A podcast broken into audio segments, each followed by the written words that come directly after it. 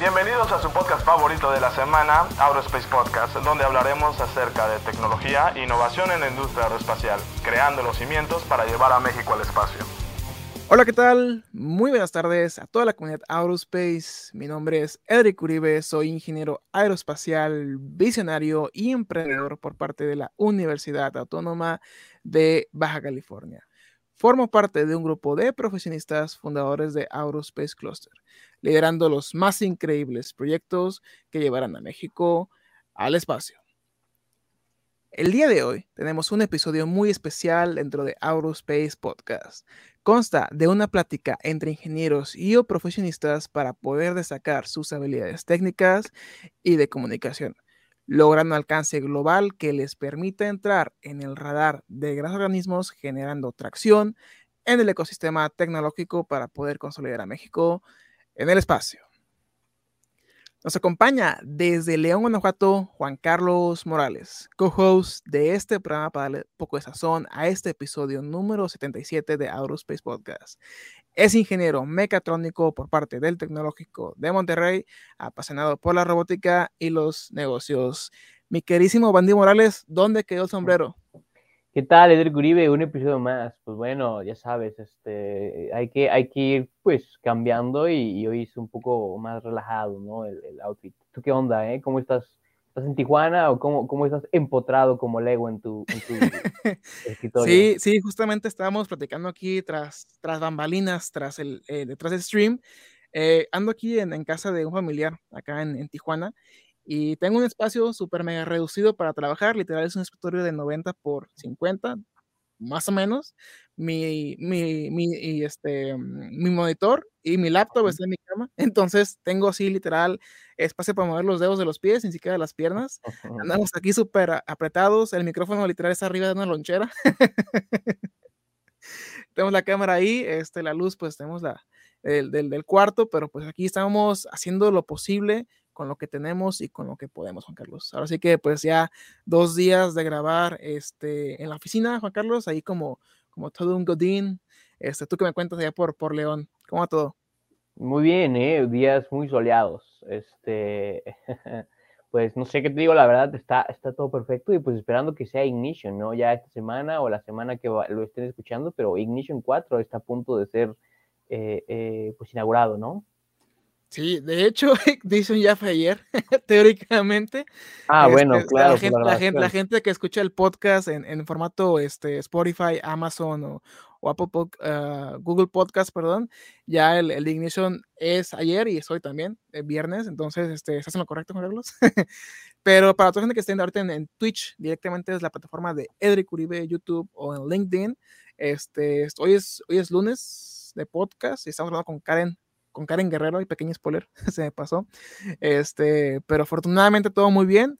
Este, vamos a darle para que el Ignition 4 pues sea uno de los mejores eventos de ingeniería que afortunadamente estamos involucrados en la parte de música, un evento bastante cultural, bastante artístico, para atraer a todo público. ¿Qué opinas, Juan Carlos? No, pues perfecto, y pues igual a todos los que nos están escuchando, lleguen a escuchar o vayan a escucharnos, pues que le pongan cinco estrellas en, en, en Spotify y las mejores de las recomendaciones, ¿no? Para potencializar el algoritmo. Así, así es. Muy bien, también se acompaña desde Tulancingo Hidalgo Luis Fernando Gómez Monroy, co-host de este programa para darle potencia y poder a este episodio número 77 de Aerospace Podcast. Es ingeniero aeronáutico por la Universidad Aeronáutica en Querétaro, apasionado por el cine y los cohetes. Mi queridísimo Fercho Gómez, ya podemos debatir de Batman porque el día de ayer fui a verla. ¿Qué tal? ¿Qué tal? ¿Qué tal? No, pues realmente una excelente película. No sé si se, si se habrán dado cuenta nuestros seguidores de Twitch, pero ahorita me estaba pegando con, peleando con una mosca y, y la atrapé y la maté. Entonces, pues muy contento aquí ya iniciando. Ah, matando moscas. Sí, una disculpa para los protectores de moscas. Oye, ¿cómo va el entrenamiento para el Ironman? Eh, bueno, es, es, triatlón, estoy haciendo sprint y, y, pues ahí va, ahí va dando, dando sus pequeños frutos, pero poco a poco. Oye, segundo lugar, ¿eh? nada mal, ¿no? Sí, ahí en el, en el acuatlón del, del Tecnológico de Puebla. Un saludo a todos los que hayan participado. Súper. Oye, Fercho, y para todos los, los, fans o las fans que, que, te van a ver en Nation 4, ¿qué les, qué les recomendarías hacer para, para eh, disfrutar este evento a lo máximo? Eh, no, pues que realmente intenten quedarse a todas las ponencias, todo va a estar muy, muy interesante, inclusive pues los intermedios que tenemos entre las potencias vamos a tener con, con varios equipos representativos que obviamente nos van a estar compartiendo pues todo lo que saben y, todo lo que van a estar proponiendo para, para sus planes futuros y, pues toda la música en vivo también, o sea, va a ser un, un gran evento y esperemos que puedan estar para todas las ponencias ambos días. De acuerdo, muy bien. Primero que nada, agradeciendo a todos nuestros colaboradores de este programa y a nuestros aliados estratégicos, como lo es el clúster aeroespacial de Baja California y a la por ser pionera en temas aeroespaciales en México. Sin más preámbulo, me gustaría presentarles a una persona que está por poner el nombre de México muy en alto. Actualmente está en formación como piloto privado por parte de Skyfly Aviation School desarrolló una presentación del proyecto RELACA en la Red Latinoamericana del Caribe del Espacio, una colaboración con propuestas de entrenamiento de vuelo. Colaboradora de la Fundación Acercándote al Universo, también colaboradora en la Asociación Astronómica del Valle de Toluca, asociación enfocada en compartir la ciencia a través del universo. Es coordinadora del Grupo BENAC y actualmente es astronauta análoga en Habitat Marte, Brasil. Para todos ustedes en el podcast número 77, Karen Guerrero. Karen, bienvenida al programa, ¿cómo estás? Muy bien, estoy muy feliz, la verdad, de estar por acá. Ya les había comentado otras bambalinas que soy fan del trabajo que realizan, entonces estar aquí para mí es un honor poderoso, entonces estoy muy feliz, la verdad, muy feliz que bueno, ahí este, ya vimos que traías un, chocolate para toda la gente de, de, Spotify que no puede ver el video en directo, pues aquí Karen traía un, chocolate de, qué marca es aquí para que nos patrocinen, Karen. Sí, se puede decir marcas. Sí, sí, adelante, adelante. Patrocíname. De acuerdo. Oye, Karen, ¿cómo, cómo estás ahorita en, en una semana ya de, de Ignition o al día de hoy? Este, o el día de ayer, no, el día de ayer presentaste Ignition o a cinco días de presentar. ¿Cómo, cómo estás ahorita? La verdad que estoy, estoy muy ansiosa, eh, me da como mucha curiosidad. También yo ver eh, un poquito de lo que van a andar compartiendo sus poderosos ponentes. Y pues la verdad me emociona mucho, ¿sabes? Eh, me gusta como esta mezcla poderosa que hicieron entre arte y todos esos temas poderosos de ciencia y tecnología. Entonces se ve que, se ve que va a estar bien padre. Estoy emocionada. No, al contrario, gracias por el por aceptar la invitación y de hecho para toda la gente que no sepa, este evento en particular eh, que estamos llevando a cabo, a cabo semestralmente cada seis meses, eh, marzo y septiembre, si mal no recuerdo, eh, vamos a estar manejando el, tema muy en alto de la mujer. respectivamente, pues el 8 de marzo es el Día Internacional. Entonces queremos que por lo menos uno de los Ignition cada año sea pues estelares eh, mujeres en la, en la, ciencia. Entonces, pues gracias Karen por, por este, darnos la oportunidad de, mm, de, poder dar a conocer temas muy interesantes de la ciencia. Este, y pues para no perder aquí la costumbre en este podcast, vamos a ceder la primera pregunta a Juan Carlos para que podamos conocer un poquito más sobre tu historia y sobre eh, más eh, de, sobre el, la aviación. Juan Carlos. Estás muteado. claro que sí. Este, oye, Karen, pues bienvenida. Qué, qué gusto tenerte por acá. Y me, me, gustaría saber, más que nada, pues eh, como ya lo platicó Edric, tu trayectoria es muy, muy grande y, y quiero yo saber cuál es tu, tu visión ¿no? de, de, la industria espacial. O sea, ¿qué, ¿qué, es lo que opinas hoy en día? Y más que nada, tú que pues representas y has visto otras cosas que quizá pues un estudiante normal no ha visto, ¿no?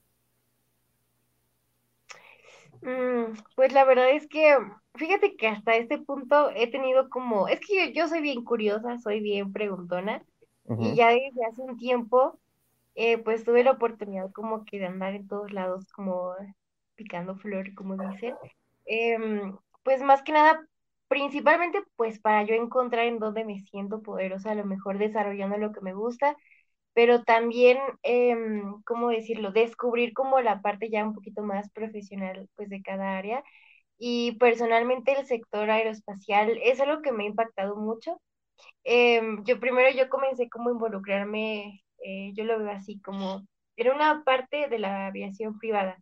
Y ya después descubrí ya más que nada el sector de ingenierías y todo esto, y la verdad que para mí fue como muy sorprendente, porque a veces crees que es suficiente con lo que conoces en ese momento, pero te metes al sector aeroespacial y no, o sea, es como que de verdad es, es un mundo muy grande y me gusta especialmente que acá en México he podido pues vislumbrar tanto la parte de investigación como ya el sector de infraestructura y yo estoy la verdad encantada y hay muchas cosas que me han, que me han ayudado muchísimo como a vislumbrar cositas que yo quiero hacer a futuro, ¿sabes? O sea, como que mm, como crear este interés y conocer a personas especializadas y el vislumbrar, el, el quererme especializar y hacer más cosas pues más acá poderosas. Oye, Karen, ¿y cuál es la, la historia detrás, eh, ahora sí que de esa eh, visión de, de, convertirse no solamente en astronauta análoga, sino pues de práctica como tal? Desconozco el, el término, pero siempre hago esta pregunta al principio para conocer un poquito desde los inicios de, cada invitado.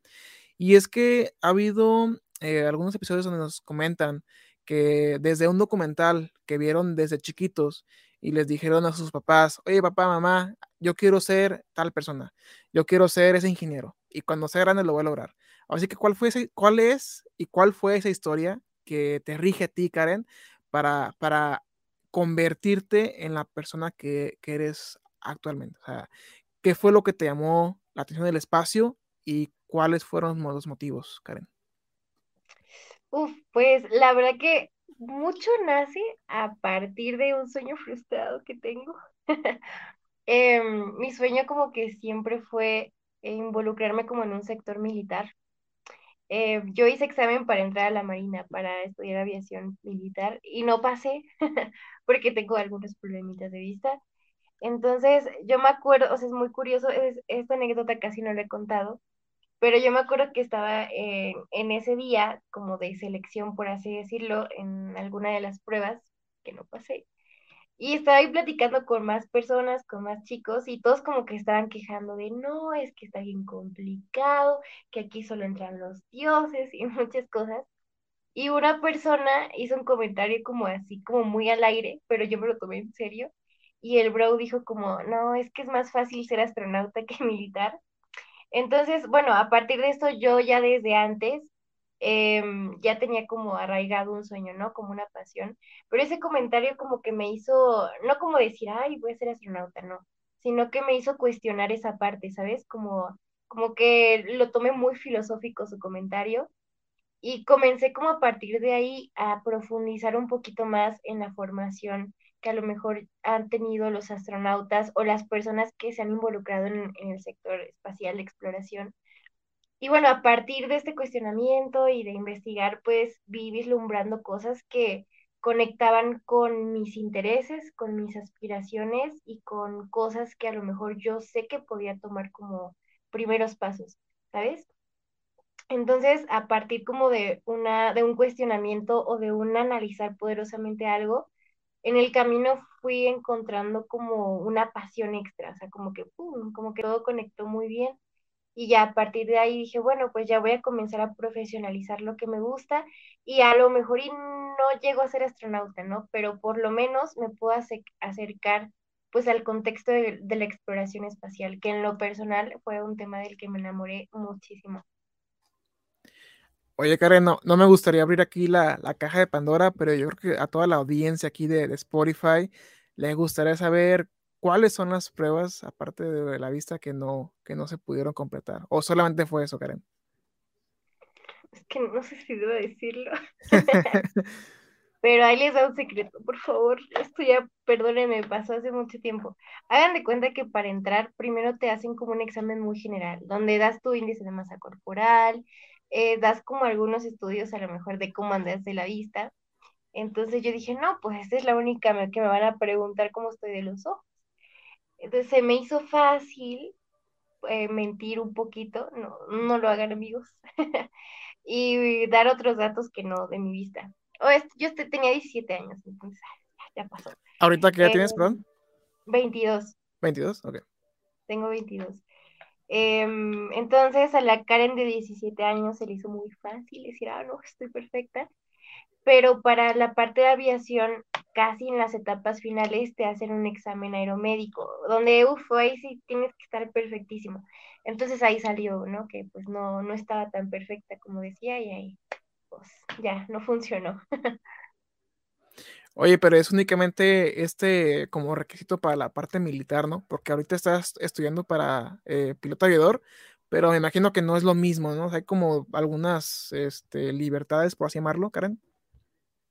Em, pues a comparación de la aviación militar, desde la parte mm, de tu fisionomía y algunas limitantes que puedes tener, en mi caso, eh, la vista, en la aviación comercial no hay tantas limitantes incluso la estatura, o sea, conozco muchos chavos que son pilotos y chicas que están muy chaparritos o chaparritas y no es un limitante.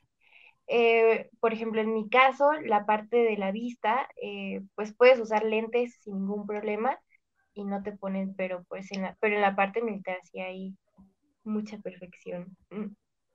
Muy bien. Y luego también eh, creo, y me corrige si me equivoco, tienes como un límite de edad, ¿no? Hasta los 20 años para poder aplicar porque ya después de los 22, creo que aquí ya nadie puede aplicar para el, para el escrito, pero creo que es cierto, ¿no? O sea, creo que la edad sí es muy crítica, Karen. Sí, o sea, desde, por ejemplo, ahí es otra anécdota pequeña chistosa. Cuando yo fui a hacer como mis primeras etapas, para mujeres en ese momento mínimo era 1,65. Yo me acuerdo que yo fui, me midieron y yo medía 1,64, o sea, por un centímetro. Y me acuerdo que la chica, porque era una teniente la que me ahí me anduvo midiendo y eso para sacar el índice de masa, o sea, no sé si me vio muy desesperada, pero me dice, mira, este, vas a hacer estos ejercicios hoy, así como estiramientos, cosas bien raras, y mañana vienes y otra vez te medimos y todo y vas a ver que el 1.65, pues me funcionó. Llegué al siguiente día y 1.65, ya después de ahí, pues fue como que mi momento más, más así como de logro. Pero sí, hay muchas limitantes, muchísimas. Así es. Oye, y una vez que te dijeron ahí tus, tus colegas eh, que era más fácil eh, ser astronauta que piloto, ¿cuál fue como tu primera acción a corto plazo? Pues fue así como de, ah, o sea, fue como mi expresión como de, o sea, él lo decía mucho como ahí de relajo, pero no sé por qué en ese momento yo me lo tomé así personal, de que a lo mejor porque yo estaba un poquito como decepcionada, ¿no? Em, pero creo que mi primera reacción fue como, ¿qué? O sea, ¿por qué lo dice? Hasta me cayó mal, dije, ay, o sea, no, porque yo siempre eso, y obviamente es como algo muy, yo lo veo como algo difícil de llegar ahí, que ocupa mucha disciplina, mucho esfuerzo, entre otras cualidades. Entonces creo que eso fue como cuestionar, cuestionar así de, hmm, ¿por qué? De acuerdo. Oye, por ahí en el currículum mencionabas eh, que tuviste una etapa donde estudias arquitectura, si mal no, no leo. ¿Qué nos pudieras platicar sobre esa etapa de tu vida? ¿Qué fue lo que influyó para que eh, no pudieras finalizar? Si fue algo de, la parte del espacio que, decidiste mejor eh, darle ese seguimiento. Ahora sí que, ¿qué nos, qué nos platicas, Karen, sobre esta etapa de tu vida? Pues mira, yo cuando siempre comparto eso, yo siempre hago como la conexión de que de verdad hagan algo que les gusta. Haz de cuenta, yo tenía yo mi decepción así de que no va a ser militar y ya como que yo muy dramática, ¿no? Entonces se me hizo fácil decir, no, pues me, me meto a estudiar algo que, mm, bueno, pero para esto yo ya tenía como eh, a lo mejor la aspiración de meterme a la aviación comercial, pero es muy cara. Entonces yo dije, no, pues no hay, no hay dinero, charala, bla, bla. O sea, un bombardeo tremendo de cosas. Y dije, bueno, pues me, soy buena haciendo manualidades. A la Karen se le hizo fácil. Y dije, no, pues me meto a arquitectura. No, hombre, o sea, eh, mi respeto a esa carrera, la verdad, mi respeto. Aparte que no era algo que me apasionaba, sí es complicado, o sea, yo lo quería ver fácil, pero no fue así. Entonces fue cuando eh, tuve como este momento de decir, bueno, pues otra cosa, em, solo que duré ahí un semestre y me salí porque dije, no, esto no es lo mío. Y ya fue cuando viví una etapa, yo siento como un poquito más madura y donde yo dije, no, pues me voy a poner fregona. y fue cuando dije, bueno, si no tengo dinero para pagar mi carrera, ¿cómo se consigue el dinero? Pues trabajando. Entonces me metí a trabajar, ¿no? Y, y pude comenzar a dar estos pequeños pasos, pero igual el estar en, esta carrera de arquitectura me ayudó incluso, incluso a vislumbrar pues la conexión que había, eh, porque yo en ese momento no tenía idea, entre la parte de la arquitectura y el sector espacial, y también fue algo muy padre, la verdad. ¿Qué, es lo que podría rescatar, digamos, de ese lapso que estuviste en la carrera? O sea, porque hay cosas, y me atrevo a decir un poco más creativas, que yo te lo digo por experiencia, porque yo en la prepa estudié dibujo técnico y de construcción, entonces llevé la parte de planos, en su momento pues no llevaba nada de AutoCAD, todo a pulso, este, con los, este, ay, se fue el, nombre de las, de las plumas, los eh, estilógrafos, si mal no recuerdo.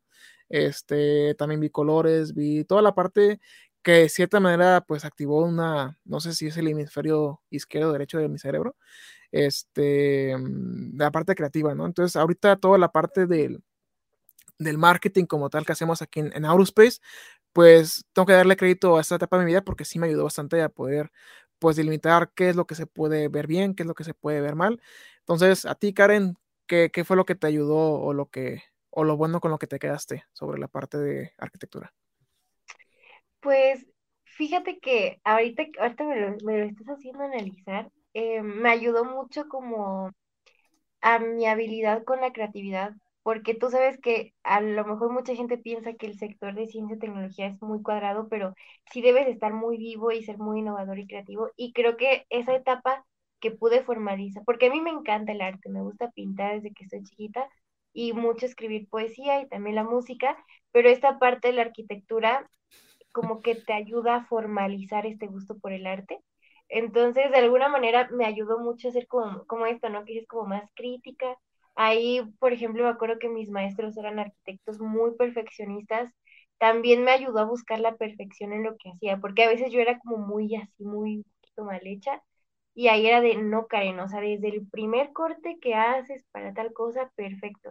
Entonces creo que ahí pude reforzar a lo mejor esa cualidad que no sabía que tenía y en este punto, no, hombre, o sea, me ayuda desde eh, que las cosas pequeñas queden bien, o sea, fijarse en los pequeños detalles, hasta ya poder vislumbrar una estructura, ya sea de un proyecto o, o, de algo que tengas en mente, ¿no? Como de la mente llevarlo al papel y así como hacerlo realidad. De acuerdo, muy bien. Este, Fercho, ¿alguna pregunta en particular para nuestra astronauta análoga? No, sí, claro, realmente ahorita pues, pues ah, eh, me acabo de enterar de algo de, del señor Edric Uribe que no, no conocía antes, entonces esta está resultando ser una experiencia que, no tenía planeada, pero eh, sí, Karen, eh, quería preguntarte, más, más por la, audiencia que seguido nos acompaña, que luego son personas que justamente se encuentran decidiendo su camino profesional, ya sea antes o después de, una carrera como tal. Eh, me gustaría concentrarme justamente en este momento, cuando, cuando decidiste de dejarlo, eh, tú dijiste, no, pues yo quiero, quiero estudiar esta otra parte, necesito dinero, necesito trabajar. Em, cuando decidiste dejar eh, la carrera de arquitectura, ¿cómo fue la reacción a nivel de, tu familia, eh, si en algún punto dijiste, no, tal vez sí me quedo, tal vez eh, pues ya está, ahora, ahora va a ser mi vida eh, y demás. Oh, rayos. Ay, creo que, creo que yo también me... Deja, desconecto aquí un poquito la, la, cámara, este, porque yo también me trabé. Vamos a ver si, si agarra. Un segundito, ¿eh? Ahorita en lo que se conecta. Eh, sí, efectivamente, mi queridísimo Fergie Gómez, ahí tengo mi, parte artística. no, eh, claro, y pintaba murales y todo, ¿eh? Diego Rivera se queda corto. La verdad que sí, ¿eh? No, de hecho, sí, yo tengo algunas facetas este, en mi vida, y una de ellas es que también quise ser este arquitecto, pero, pero como que hay mucha competencia y al final como que no me convenció. Este, y no competencia como que no pueda eh, llegar al nivel, sino porque ya veo con mucha gente, ¿sabes? Entonces, digo, no sé si sea un, este, un punto válido, pero, pero eso era lo que pensaba Erika a los 17 años. Entonces, claro, pues, ¿eh? Oye, estaría, muy bien sacar un episodio, ¿no? qué, pensabas a los 17 años con alguno de los invitados? Estaría cool, ¿no? Como para la temporada 15. Ándale, como en 20 años. Justamente, mira, ahorita tengo miedo de prender mi cámara porque no sé si el fondo se desactivó. Entonces vamos ah, claro, claro, ¿no? Y ahorita estás en vivo, ¿no? ¿Qué, qué, qué vayan a decir de ti? ¿Verdad? vamos a ver si puedo. Y aparte están vivo en sus redes sociales. Ah, caray. vamos a ver si podemos activarlo por lo menos de la parte borrosa. Esperemos que sí. No, sí, sí, se activa, se activa bien, acuérdate la otra vez. Pero qué, qué buena historia, ¿eh? Qué buena historia. Ahí está, ya parece que ya. Híjole, no, no se activó. no. a ver, vamos a intentar otra vez. Este, si no, ahorita activo la otra cámara. No, pero no sé si, si, si ya esté por ahí. Este, me parece que sí. Karen, Karen, ¿me escuchas?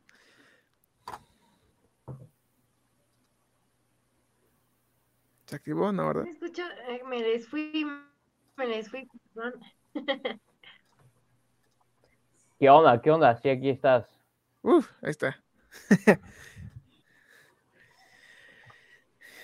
Eh, um, estábamos hablando de la, de la pregunta de Frecho, de qué es lo que opinaban tus papás, ¿no? O tu familia.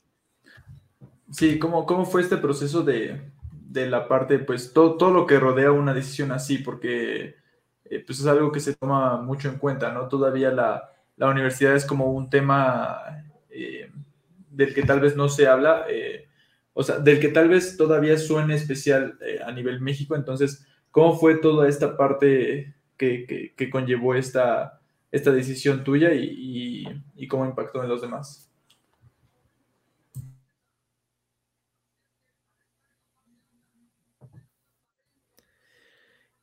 Aquí lo que Karen eh, restablece la señal. Este. Juan Carlos, vemos que que cambiando ahí de, de foto también. ¿De foto? No, sí, este. Ya ves el Snap Camera, nada más que como que con esta luz mi, pelo se desvanece un poco, ¿no? Pero, pero sí aquí ando. Este. De, aquí en, el campus. Oye, oye, qué mal, qué mal anda lo de Querétaro, ¿no? Este.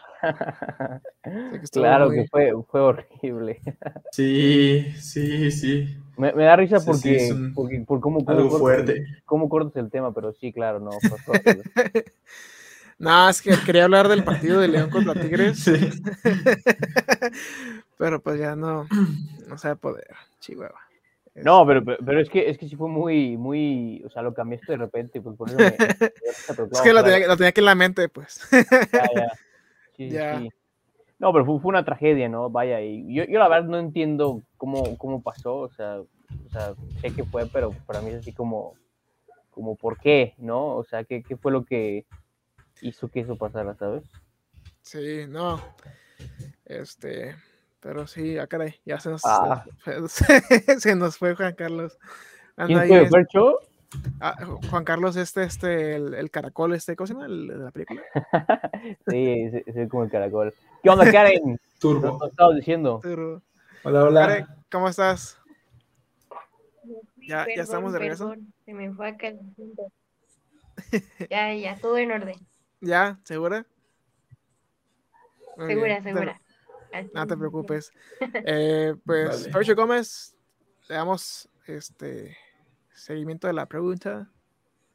Sí, eh, no, no, pues ya en, resumen, ¿cómo, fue este, cómo impactó esta, esta decisión eh, en el resto de tu familia y cómo, cómo volvió hacia ti? O sea, obviamente, bueno, ya nos contarás tú si fue en forma de apoyo, si hubo tal vez alguna duda, ¿cómo, fue, ¿cómo fue esta decisión de, de dejar la universidad? Y cómo impactó al resto de la, de la gente que te rodea? Pues creo, siento que yo como que me sentía muy presionada porque de alguna manera como que había como ciertas expectativas de mi persona, hacia mi persona, y eso como que jugó un papel muy importante con un tema que sí me gusta destacar mucho, eh, que es la parte como de la salud mental, entonces, justamente como en esa etapa viví ciertas cositas referentes a ese tema que me fueron como un límite para mí, ¿sabes? Eh, personal. Entonces, agregándole como esta presión social en, no, es que Karen se salió y que quiere estudiar aviación. Y a lo mejor había, había como que en ese momento yo me di cuenta que a mi alrededor como que no mucha gente lo veía como algo real, como posible. Entonces, el enfrentarme todavía también a eso, em, como que sí em, influyó, influyó mucho, ¿sabes? En, en mi comportamiento de ese momento. Y creo que las personas que me rodeaban o que tenían ya una expectativa, no, o sea, yo, yo creo que ya me veían haciendo puentes, no sé, pero sí fue como algo muy, muy duro, ¿sabes? Porque mm, como que yo sentía como, como que no me sentía apoyada, entonces eh, sí la pasé un poquito mal, pero bueno, ya eh, después eh, pasaron cosas diferentes y, y el asunto fluyó pues mejor, la verdad. Excelente, Karen, muy bien. Eh, ya entrando un poquito más en, materia, digamos, en la parte de, del NASA Space App Challenge eh, México 2021, ¿qué, ¿qué, nos pudieras compartir sobre este evento? Digamos que entrando en contexto, hay mucha gente que participa como eh, organizadora, hay gente que compite en este tipo hackathon, por así llamarlo. Este, ¿Cuál fue tu participación y qué aprendiste en este evento? pues primero fue, fue una experiencia nueva, o sea, yo como que también en ese momento estaba tratando de involucrarme más como en, en el sector, pero no como de una manera muy así, yo, yo, yo, sino yo ya quería como interactuar con más personas que les gustara lo mismo. Y fue una experiencia muy padre para eso porque conocí desde a personas que llevan años involucrándose en el sector, eh, hasta personas que como yo a lo mejor eran primerizas para compartir como este, como esta pasión, ¿no? Como este gusto. Entonces, por esa parte fue muy padre y creo que em, yo no sabía que existía como este, este evento, este hackathon, y fue muy padre. Eh, bueno, algo que a mí me impactó mucho y me motivó demasiado fue como todas las opciones que había, ¿no? De, de muchas áreas. Entonces dije, wow, este, está increíble que uno desde su trinchera a lo mejor teniendo la computadora o con lo que tenga, pueda comenzar a crear eh, como ideas de innovación y en algún momento poderlas llevar a algo más grande. Entonces, eso me motivó muchísimo. Eh, a mí me tocó participar con personas que no conocía, eso también estuvo increíble. Em, y nosotros nos tocó el reto más enfocado como a la parte sustentable de cómo eh, llevar plantas al espacio y todos esos temas. Y es un área en la cual yo no conocía tanto. Entonces en mi equipo me tocó que había poderosos como de la materia y fue increíble aprender. Eh, y pues a lo mejor ver también hay un campo, ¿no? De oportunidad para indagar o investigar o leer. ¿Qué, nos pudieras compartir, este, Karen? ¿Alguien habló o no? ¿O, fue no, nadie.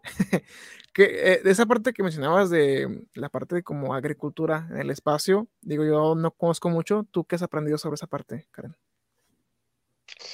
Mm, creo que es uno de los temas que más me ha costado trabajo como comprender, porque yo creo, bueno, yo creo que para todas las áreas, ¿no? Pero justamente en esa siento que sí debes estar muy especializado en, en ese sector, en esa área Em, el contacto ya más directo que voy a tener para aprender. Eh, en mayo, bueno, en mayo voy a andar por allá por Brasil, pero me invitaron ahí en el desierto de Chile, en Atacama. Eh, tienen un centro de investigación enfocado al sector espacial, en donde como el, lo poderoso, como el fuerte es la agricultura espacial. Entonces, eh, ahí voy a tener la oportunidad de compartir con algunos investigadores, no hombre, o sea, expertos del área y aprender mucho. Ese va a ser como mi contacto ya más acá, este, profesional, por así decirlo. Eh, pero el tema que me ha impactado mucho justamente de esta área, que es una de las partes que más impacto tiene en este mencionar del impacto espacio-tierra entonces me encanta saber que toda la innovación y tecnología que se está trabajando para tener cosecha en un lugar que no es fértil y que no tiene los elementos que tenemos en la Tierra, estas tecnologías se podrán utilizar en áreas no fértiles del planeta Tierra. Entonces, siento que eso a futuro va a tener un impacto incluso a, pues a estas problemáticas como la pobreza extrema, ¿no? En algunos lugares. Entonces, la neta se me hace algo muy interesante y espero algún día ya como que adentrarme un poquito más a ese tema. Está muy bueno, muy bueno. Oye, Karen, y la verdad, pues creo que muchos tenemos este tipo de, de, pregunta o de duda. ¿Qué hace un astronauta análogo, no? Si nos pudieras como explicar la diferencia o, o, pues sí, o sea, adentrarnos un poco más a lo que es una misión de estas, ¿no? Pues em, lo que hace así, como en poquitas palabras, un astronauta análogo es participar en simulaciones que se hacen aquí en la Tierra. La mayoría, y yo creo que es importante que se hagan así, es en lugares de clima extremo, porque es la mejor manera de, ¿cómo decirlo? Como de Ay, ay, ay, creo que me fui tantito. Adelante, Karen. Em, creo que se, creo que es la condición adecuada, como estos, estas zonas de clima extremo, de sacar al ser humano de su zona de confort y poder desarrollar investigación y mm, de alguna manera poner a prueba como ciertas tecnologías que nos ayudan a vislumbrar desde el aislamiento que tiene un ser humano de toda la sociedad o estar en, en una cápsula espacial hasta la parte de poner a prueba sistemas a lo mejor robóticos o de inteligencia artificial para la exploración ¿no? de, nuevos terrenos, la exploración espacial. Entonces, pues el trabajo que recae totalmente en la simulación y mm, pues todo este, ¿cómo decirlo? Pues toda esta complejidad, ¿sabes? De, de salirnos de lo común y poder adentrarnos a terrenos no fértiles, en donde el aislamiento es como básico, como súper importante, y ya todo esto poderlo direccionar a lo que es la investigación eh, que consta totalmente en pues, la parte del sector espacial. Y no, continuando con la pregunta, ¿y cómo fue tu experiencia en, esto? Porque creo que la verdad, eh, eh, pues ya, ya tienes el título de, astronauta y, pues no sé, desde que, desde cómo te enteraste, ¿no? Tú en México, supongo, la verdad no sé si, si estabas en México o ya estás en otro lado del mundo, pero ¿cómo te enteraste que, que, existía esta oportunidad y cuál fue tu proceso para llegar a ser astronauta análogo? Pues mi primer contacto fue gracias a, una, a un hábito que yo tengo. Haz de cuenta que yo tengo como mi lista de personas que admiro. Eh, por ejemplo, hablando del sector espacial, es Carmen Félix, ¿sabes? Como una de las mujeres que digo, no, esta mujer es fregoncísima con lo que hace, increíble. Entonces, ya hablando con una parte más personal, yo lo que hago mucho es que a las personas que yo admiro las analizo como a lo mejor saber qué hábitos tienen o qué pequeñas cosas hacen para haber logrado lo que lograron, ¿no? En especial yo siento que el sector espacial de ciencia y tecnología, yo creo que todos tienen un nivel, un nivel de complejidad y disciplina tremendos. Entonces, eh, investigando como esta mujer, un poquito de lo que compartía, eh, pues ella se destaca porque ella fue la primera mujer astronauta análoga en toda la República Mexicana. Entonces, cuando supe esto que ella había utilizado para llegar a donde está ahorita, comencé a investigar sobre este tema y cuando vi que se trabajaba en simulaciones, tema de investigación y exploración espacial, que es como que ah, lo que me gusta mucho, pues dije, de aquí soy. Entonces, em, también aquí entró otro factor súper importante para mí, que yo como, uno de, como uno de mis objetivos poderosos es destacar y aprender este sector, pero aquí en Latinoamérica. Entonces investigué pues varias, varios hábitats que hay en el mundo y vi que Brasil, en la ciudad natal, destaca este centro de investigación que es Hábitat Marte. Investigué mucho de lo que hacen, em, todo este, qué plataformas usan, muchas cosas, y me gustó mucho. Eh, mandé como una propuesta para adjuntar ahí al programa de misiones análogas. Y ya Julio, que es el profesor que maneja esta hábitat, pues ya me dijo, ¿sabes qué, Karen? Está bueno tu proyecto, acá pues sería pues de mucha ayuda, complementaría muchas cosas y ya. Ahí como que tuve eh, como este primer acercamiento. Fíjate que qué bueno que tenemos ese tipo de pláticas, porque estamos preparando la temporada número 5 del, podcast que justamente se va a llamar Leyendas Mexicanas. Este, y aquí la idea es poder eh, entrevistar a todas aquellas figuras importantes o relevantes del sector espacial. Entonces, eh, aquí ya agrego una eh, persona más a mi lista. Gracias, Karen. No tenía el gusto de, conocer por nombre a, a, Carmen Félix, pero sin duda se ve que es un referente muy importante, por lo menos en la parte eh, mexicana y de la parte de la mujer, sin duda, de la parte de ingeniería. Entonces, pues te agradezco aquí el, el, casi contacto, si por ahí tienes su correo, te lo agradecería un poquito más. Pero no sé, Facho, ¿tú qué opinas sobre involucrar ahorita que a involucrar a, mujeres en el espacio? Facho. No, pues realmente es, es sumamente importante. Eh, sabemos que cuando puedes ver a alguien que está en tus mismas características y es pues básicamente un espejo de ti, es como puedes visualizar que algo es, es, eh, es posible, ¿no? Hay un ejemplo que, que realmente no, no, es, no es mío, me gustaría tenerlo, pero es de Nas Daily, justamente de un video que estaba hacía viendo no hace mucho, que, que antes se creía completamente imposible eh, correr una milla en, en, menos de cuatro minutos, ¿no?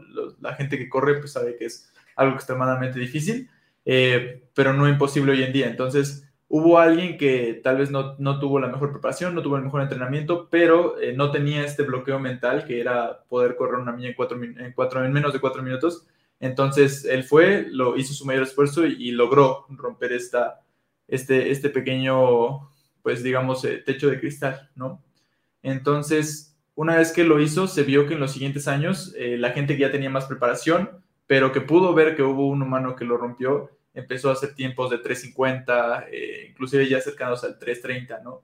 Y pues hoy en día ya es algo que, que pues no se considera imposible. Entonces, realmente es, es, algo sumamente importante ver a alguien que es eh, igual a ti, eh, rompiendo como todos estos paradigmas y, pudiendo hacer cosas cada vez que parecen como más imposibles para, para hacerlo completamente posible y hacerlo algo algo regular y cuando se hace algo regular, pues se puede perfeccionar de esta manera. Entonces, pues sí considero que justamente tanto el trabajo que se ha ido haciendo como el trabajo que está haciendo Karen, pues es de mucha importancia y se agradece realmente que, que se pueda hacer. Sí, y que de hecho justamente, digo, no va muy de la parte del espacio, pero tenemos el claro ejemplo de las Olimpiadas, ¿no? Cada, cada cuatro años, eh, me corrige si me equivoco, eh, pasan los, los, Juegos Olímpicos eh, y hay como una meta. Y, siempre en cada, no sé, en cada evento de natación, de atletismo, siempre rompen el, récord, ¿no? O sea, como que nuevo récord olímpico. Entonces, creo que hay como un tipo de, de barrera donde si alguna persona identifica que puede hacer las cosas, como que alienta a los demás. Entonces, creo que es muy importante tratar de manejar los mensajes adecuados, a veces eh, estarán bien, a veces estarán mal, pero pues eventualmente se va a ir incorporando más, más gente ¿no? a, romper récords. Y ahorita pues el récord que queremos romper es más gente en el espacio por parte de México. Entonces, no sé, Juan Carlos, ¿alguna pregunta eh, para Karen? Eh, algo que, que gustes platicar sobre la parte del hábitat Marte para seguir con la cronología o te gustaría cambiar un poquito más el tema? Pues estaría bien si, si, si nos comenta quizá como los, los mitos y, y, leyendas, ¿no? De ser piloto en México. Ahí, como, como lo estás comentando, Karen.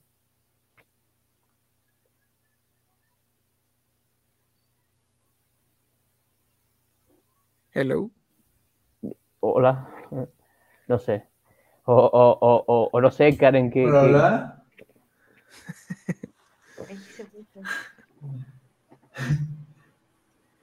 Hola, hola. Karen. Aquí ando, aquí ando, aquí ando. ¿Sí? ¿Puedes repetir la pregunta, Juan Carlos? No, sí, claro. Sí, sí. sí, sí, sí, sí, escuchamos. Que me quedé en shock. Este, no, Karen, que si nos puedes contar un poco como, pues, esa parte de la visión, ¿no? De, de, de qué es un piloto, los mitos y realidades, y, y, ya que tú, pues, estás en toda esta onda, pues, si nos puedes platicar un poco más de eso, ¿no?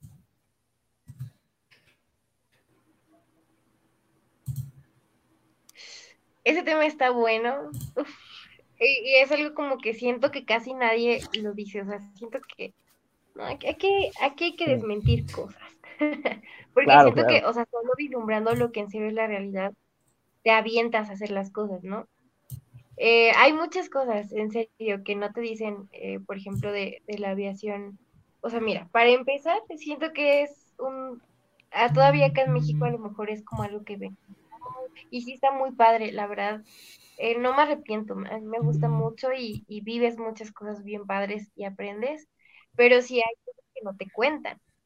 En primera, bueno, esto sí yo siento que sí lo cuentan, pero es que es, es un camino, es, es una carrera muy carísima.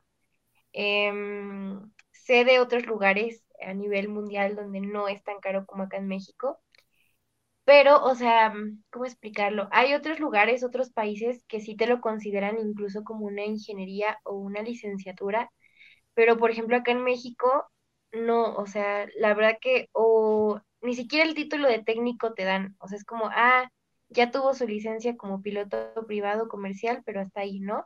A lo mejor una mención que te puede hacer a lo mejor es como piloto privado comercial, pero como tal no, no hay como algo en, en el rango de estudios acá, como se clasifica en México, pues que te dé un valor em, pues generalizado a lo mejor en un currículum, ¿no? esa es la segunda que, pues sí, como que sí, sí afectó un poquito. Y la otra es que la verdad, la mayor, a mi caso, la mayoría de las personas que me he encontrado a lo mejor en esta carrera son personas que quieren ser pilotos por hobby o porque neta tienen tanto dinero que ya no saben cómo gastarlo, que no es mi caso, no es mi caso, pero sí he conocido a varios capis que pues es como, oye, Agara, no, oye, Karen, ¿por qué te gusta? Yo, no, es que me encanta el sector de aviación y así me echo mi chorote inspirador.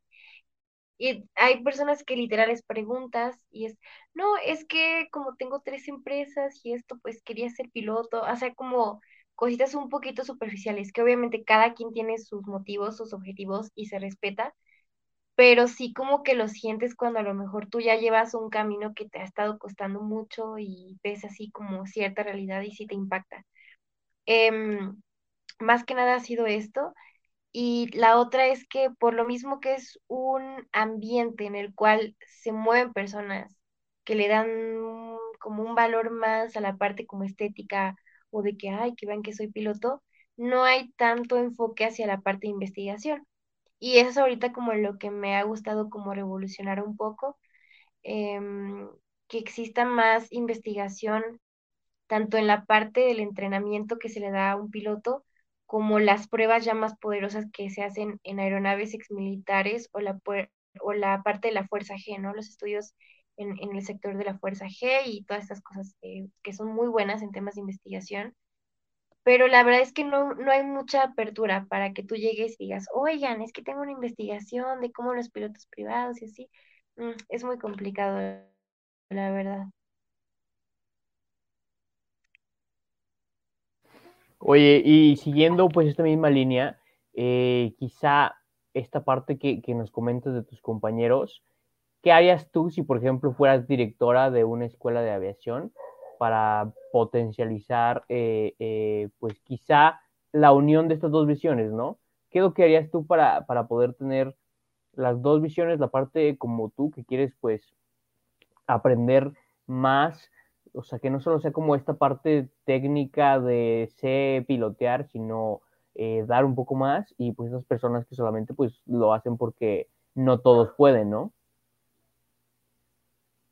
Exacto yo lo que haría, y estoy, o sea, estoy como que tratando de hacer desde mi trinchera como estudiante, creo que el sector espacial es una buena oportunidad para que la aviación comercial tenga como una metamorfosis, ¿sabes? Como una evolución. ¿Por qué?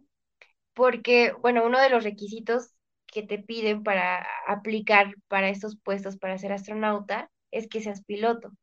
Y si así lo dicen es por algo, ¿no? Porque hay un trasfondo desde la parte médica del cuerpo hasta los conocimientos, ¿no? De que un, un astronauta para poder aterrizar una cápsula espacial en la Tierra, pues tiene que aprender a usar métodos aerodinámicos, ¿no? Porque son los que se utilizan en, la Tierra.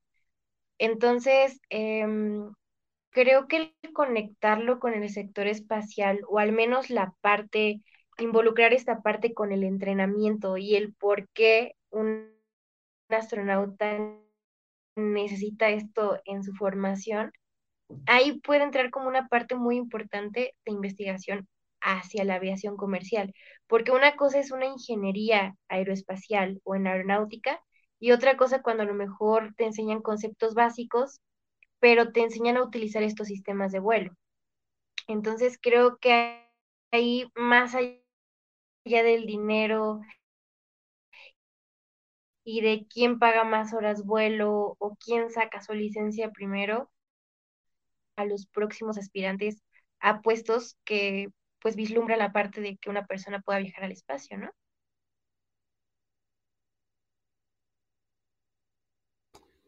Claro que sí, Karen. Ah, digamos, partiendo de ese otro tema en particular que nos platicas sobre la Asociación Astronómica del Valle de Toluca, eh, nos, nos que es una eh, asociación enfocada a compartir la ciencia a través del entendimiento del universo. Si nos puedes compartir un poquito más sobre qué tipo de actividades pudieras desempeñar aquí en, la AC, eh, Karen.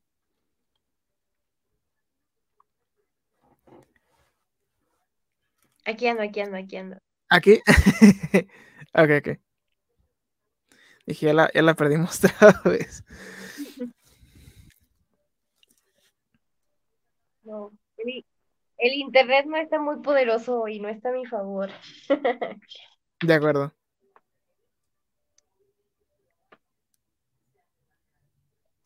Em, te, preguntaba eh, acerca de la Asociación Astronómica de Valle Toluca.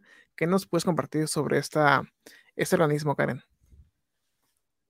Em, pues es, es un proyecto de divulgación bien padre porque hay muchas personas ya grandes, o sea, eh, para mí es muy emotivo ver en serio personas ya de la tercera edad hablando de, de cosas que a lo mejor uno desconoce, ¿no? De, de la historia del sector espacial.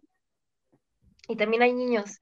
O sea, no, es, es una cosa tremenda. Creo que es de los proyectos de divulgación más fregones que he conocido y con los que he podido colaborar, porque hay de todo, de verdad. Hay desde personas que son expertas, y tienen su licenciatura, ingeniería, en algún tema en específico de física y otras cosas, hasta personas que son tan aficionadas que a lo mejor ya van como em, entrelazándose con todo este sector, ¿no?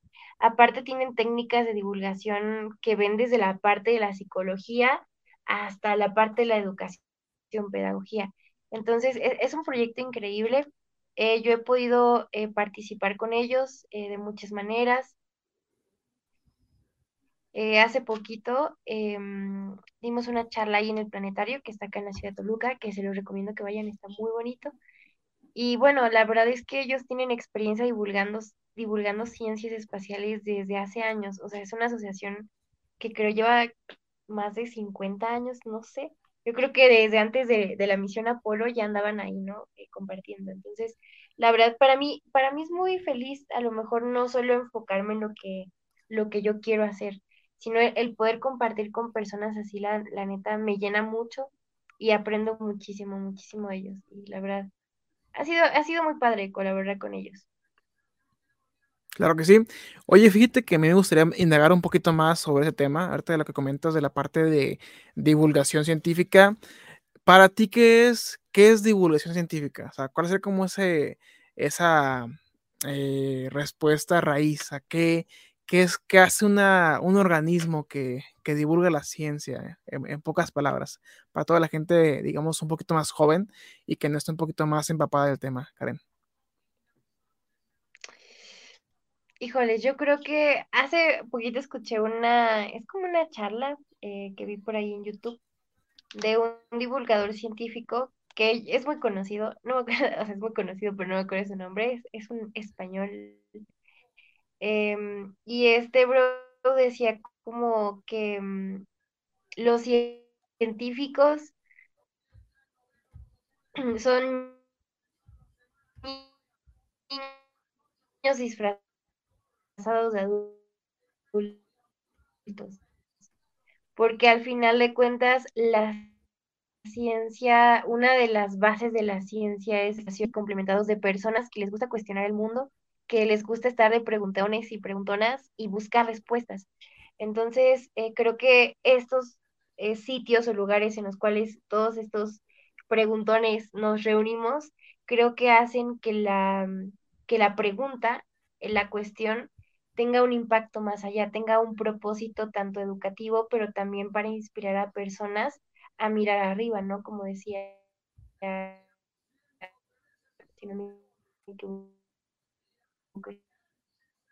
Stephen Hawking o Carl Sagan, uno de ellos dos. Entonces creo que al final ¿sabes? Y, y, más como creando como cuestionamientos y preguntas que ayudan a evolucionar lo que ellos conocen. De acuerdo. Creo que es una respuesta muy asertiva y de hecho no lo había pensado de esa manera que realmente los científicos son como niños, eh, ahora sí que platicando, divulgando, compartiendo con la audiencia cosas que descubren, cosas que, que encuentran y que de cierta manera pues van sembrando algún tipo de semilla, ¿no? Algún tipo de conocimiento en la audiencia. Entonces, ¿tú considerarías, nos considerarías nosotros como algún tipo de divulgador científico o es más como, como un reportaje? O, o sea, digamos que si no lo englobamos en podcast o en plática o conversión, ¿nos pudieras, nos pudieras capturar como divulgadores científicos o, o crees que no entramos en el rubro?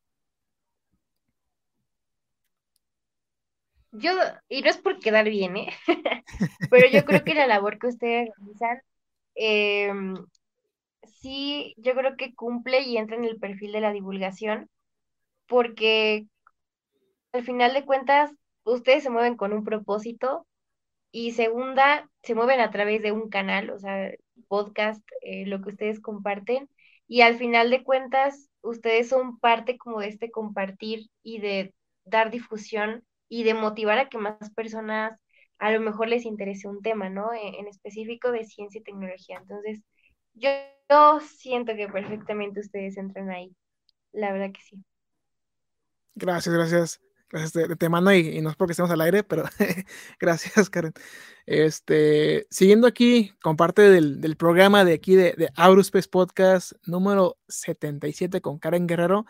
¿Qué tips, qué tipo de recomendaciones pudieras comentarle a todos los estudiantes de la prepa que en su debido momento quisieran incursionarse en esta parte del, de la aviación? O sea, que sea su sueño, que sea su, su gran pasión, ser algún tipo de, de piloto, ya sea militar o, comercial. ¿Qué recomendaciones pudieras hacerles a ellos? O cosas, consejos que tú identificaste y que prefieres dárselos eh, de primera mano para que no caigan como los mismos errores. ¿Qué, qué puedes compartirnos, Karen? Mm, pues creo que antes de entrar como a, a, consejos a lo mejor un poquito más técnicos, eh, si están, por ejemplo, en esa etapa de la prepa, me van a decir que tiene que ver, pero tiene mucho que ver, que pongan atención, o sea, antes de, enfocarse a cualquier cosa, pongan mucha atención a su salud mental, es muy importante. Yo acá les voy a compartir este secretamente. Yo, yo, yo no fui como el estudiante de 10, o sea, de verdad, me, me, ha pasado que muchas personas me dicen, oye Karen, es que se me hace que la prepa eras bien fregoncita y puro 10, y la verdad es que no. Eh, tuve muchos problemas y todo esto se, se desató por mi salud mental. O sea, tuve muchos problemas en calificaciones, no, no, una cosa bárbara, bárbara. Eh, y todo esto se desencadenó por, por un problema de salud mental, ¿no? Este, y es algo que luego comparto, eh, porque creo que es importante mostrar la realidad como es imperfecta. Entonces, eh, eso es en primera, o sea, que chequen que anden bien de acá para que sus, sus elecciones, sus decisiones trasciendan y neta sea algo que ustedes quieran y sepan que van a dar el ancho ahí, ¿no? La segunda es que o sea, muchas personas nos empobrecemos porque a lo mejor no tenemos el dinero o otras cosas. Yo les hablo desde mi experiencia, yo no tengo acá el dinero de la vida, ni lo tuve cuando inicié, tuve que meterme a trabajar en cafeterías, aguantar que la gente a veces no me tratara tan bien o muchas cosas que viví, pero fue porque yo estaba ahí insistente con mi sueño, ¿no? Entonces, ser conscientes de nuestra realidad y con lo poquito mucho que tengamos, pues con eso echarle ganas y, ver cómo podemos avanzar con lo que tengamos. A mí me pasó em, cuando empezábamos a ver la parte de simuladores, eh, pues yo no tenía como dinero para pagarme aparte horas de simulador. Y yo les voy a ser sincera, solo tenía una computadora que no le servía la pantalla, pero tenía una tele. Y de verdad, o sea, sí, me instalé un simulador ahí, este, sencillito, y solo así comencé a aprender conceptos básicos de la parte de utilizar instrumentos y no utilizar instrumentos cuando vuelas. Entonces, eso también es muy importante. No se empobrezcan y con lo que tengan, de verdad, denle, denle, denle a todo. Y ya la tercera, para no aquí extenderme tanto, es que, pues, si ustedes vislumbran esta parte de la carrera de aviación, que sean conscientes que no es fácil y que no ya rápido van a tener sus cuatro barritas aquí, ¿no? O sea, empiezas con una y a veces te quedas así un año o dos pero es importante ser conscientes que, pues, si quieren hacer cosas grandes, poco a poquito, ¿no? Y con pasos pequeños. Oye, Karen, creo que algo que no, que no hemos este, eh, tocado el tema, eh, ¿tú ya cuentas con algún tipo de hora de vuelo eh, como tal o es pura simulación hasta ahorita? no, sí, ya, ya tengo 10 horitas ahí em, ya este, en vivo y a todo color. ¿Y qué, tal? A ver, ¿qué, em, ¿cómo nos oh, cuentas la experiencia? Uf, eh, la verdad es que es algo muy bonito. Em, por una parte, por ejemplo, ahí donde yo estoy, los capis como notan esta parte de que hay muchas personas que creen que con el dinero ya pueden ser pilotos. O sea, antes de subirte a la aeronave es como, ah, examen de motor, dime las puertas de motor, o examen teórico, oye, ¿qué harías si estás en una barrena o en un desplome? ¿Cómo recuperas? Entonces es padre porque acá sí te exigen como que les eches acá coco y ya no. Y eso fue como lo que me gustó y me costó trabajo porque motores siempre me ha costado trabajo. y si era como que no, tengo que estar bien pilas con esto, si no, no vuelo. Em, pero la verdad que creo que es, es una experiencia muy bonita porque al menos en yo fue como que la primera vez que me subí me acordé todas las veces que a lo mejor estuve sirviendo café y ese tipo de cosas, ¿no? Lo que hacía para pagar mi carrera y fue como de, puta, o sea, esto me, servir café literal me, me está trayendo a los cielos, ¿no? Esforzarme. Entonces, no, la neta es una experiencia bien bonita. Oye, ¿cuál es la, la experiencia en el aire? O sea, ¿sí te pones muy nervioso o, o piensas que va a ser tu, último día, ya depende de la persona, pero tú cómo lo viviste, Karen, tu primera vez. Pues la verdad, yo tenía una mezcla entre nervios, emoción y más nervios porque dije, no, ahorita no, no les contesto lo de motores y ya no me dejan volar. Pero la verdad que fue, creo que, no sé, o sea, creo que predominaron los nervios. Y más porque ya cuando estás arriba, ya te ponen en situaciones a las que te debes de enfrentar a la de ya, porque muchos capis te dicen, realmente a un piloto lo entrenan para actuar en situaciones de emergencia.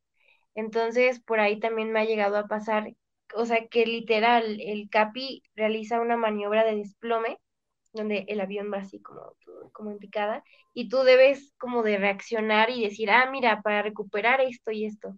Entonces, esas situaciones creo que sí son cuando te das cuenta la responsabilidad que tiene estudiar esa carrera y que no la libras solo teniendo dinero, ¿no? Y pagando. Que neta debes de, te debe de gustar y te debe gustar tanto para aprender y hacer bien las cosas. Ahí sí buscar la, perfección. De acuerdo, muy bien. Pues ahora sí que no sé si, si Fercho Gómez o Juan Carlos tengan alguna otra pregunta antes de pasar aquí a la sección favorita del baúl de los mecatrónicos de Juan Carlos. No, pues paseamos inmediatamente. Karen Guerrero, ¿cuándo crees tú que el humano llegue al planeta Marte?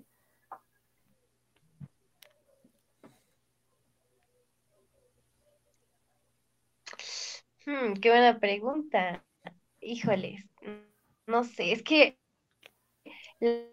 la neta como que siento que ahorita ya hay una aceleración. No sé si es porque ya le estoy poniendo más atención, pero la verdad siento que ya, o sea, siento que cada vez va más rápido el tema, hablando de, de, los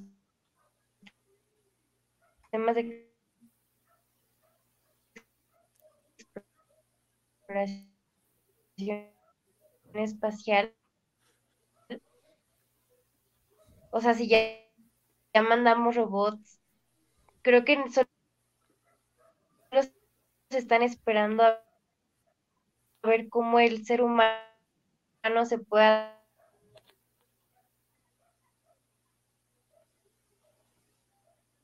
adaptar a otro tipo de gravedad. creo que, creo que tenemos mucha, mucha interferencia. A la exposición a la radiación ya estaremos. Sí. Oye, Karen, la verdad no, no, no creo que haya salido todo tu, tu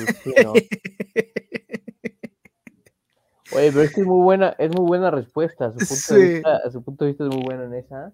Sí. Pero, pues bueno. Para toda la gente que está en Spotify, que no ve el directo por Twitch o YouTube o LinkedIn, eh, perdimos la conexión de Karen. no, sí, sí. Creo que se dieron cuenta. eh, pero, pero, perdimos la conexión completamente de Karen. Entonces, por, por tercera vez, vamos a esperar aquí a que se conecte nuestra invitada. Este, no sé, por, creo que por ahí estamos hablando este, antes de, grabar, Juan Carlos, que te gustaría ser eh, piloto, pero de un helicóptero, ¿no? O sea, ¿cómo nace esa parte, Juan Carlos? ¿Qué, eh, pues, ¿qué es lo pues que te emociona? Eh, en todo el, programa como que ha habido una crítica dura a la gente que solo quiere ser piloto por gusto. Entonces, este, pues bueno, o sea, cada quien tiene sus gustos y, y, pues bueno, yo no le podré decir a Karen, ahorita le decimos, pero pero sí, o sea, pues sí me gustaría por gusto pilotear helicópteros, ¿no? Digo, pues si tienes tu helicóptero, pues usarlo. Pero, pero bueno, como dice Karen, sí, no, no, no, no, tengo como ganas de quizá experimentar un poco, ¿no? Con los sistemas de aviación. Eh, vaya, digo, al final, pues podría ser divertido, ¿no? Digo, si se puede, ¿por qué no hacerlo, no? Pero pues igual, quién sabe cómo sean las prioridades en un futuro pero sí, no, digo, si tienes un helicóptero, úsalo y pues mejor tú que alguien, ¿no? Claro que sí.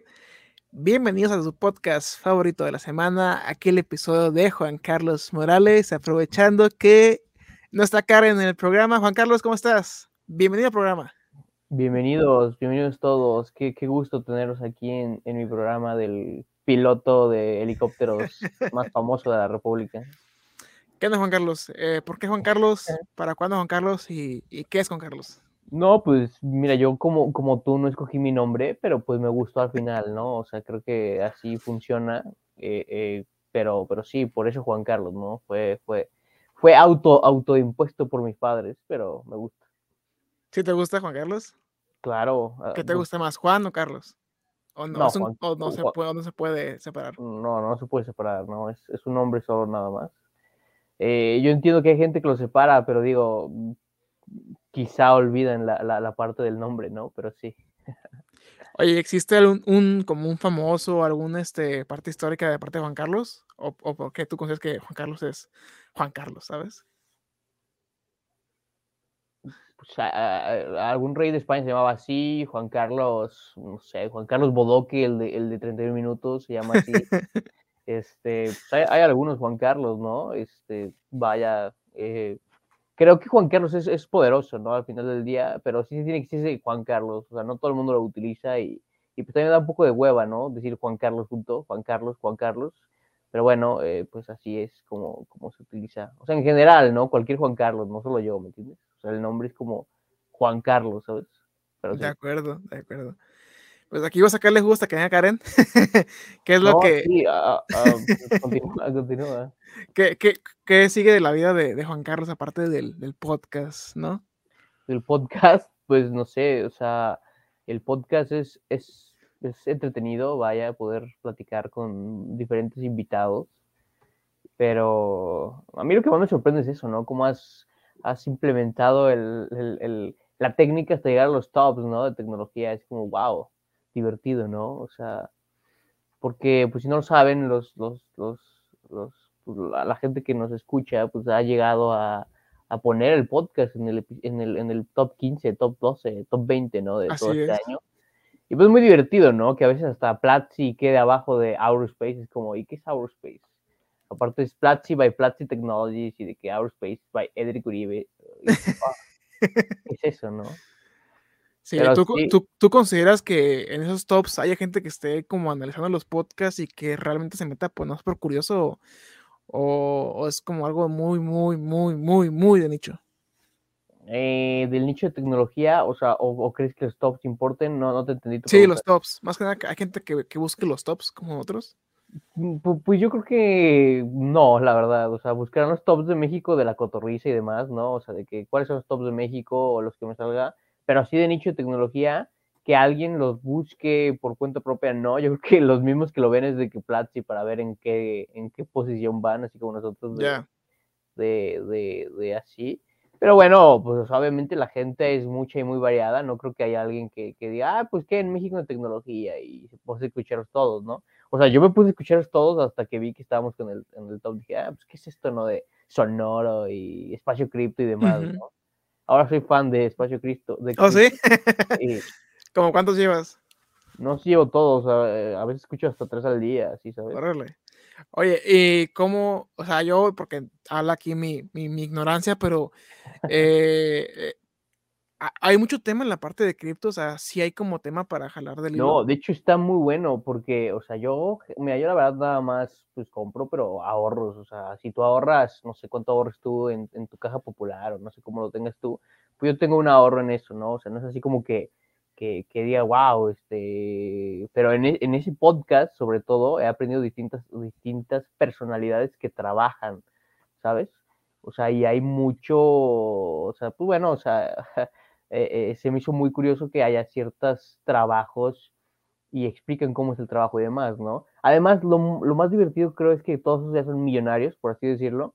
O sea, realmente en papel son millonarios los que hablan como trabajadores, o al menos tienen cientos de miles de dólares en, en Bitcoin. Entonces ya trabajan por gusto o por amor a la tecnología, a diferencia de otros que, que pues vaya, ¿no? O sea, pueden trabajar nada más por, por porque sí o por, por el dinero, ¿no? Entonces ellos tienen una manera muy peculiar de ver, o sea, cualquiera que, que te entreviste ni, en el 2012 o 2015 tenía Bitcoin, pues sigue teniendo y hoy en día son muy, pues sí, o sea, lo, que hablan, ¿no? Hay diferentes organizaciones y demás, entonces es, curioso por eso, ¿no? Sobre todo porque son profesionales. De acuerdo. No, pues sí está muy interesante la parte de cripto, es algo que, que no me da todavía el, el, tiempo de investigar cosa que sí quiero hacer, pero ahorita con lo de Ignition sí estamos ahí. No, no, pero, pero, es que ahí está hablando, por ejemplo, qué hace alguien que trabaja de, de, de cripto, ¿no? En, el día al día.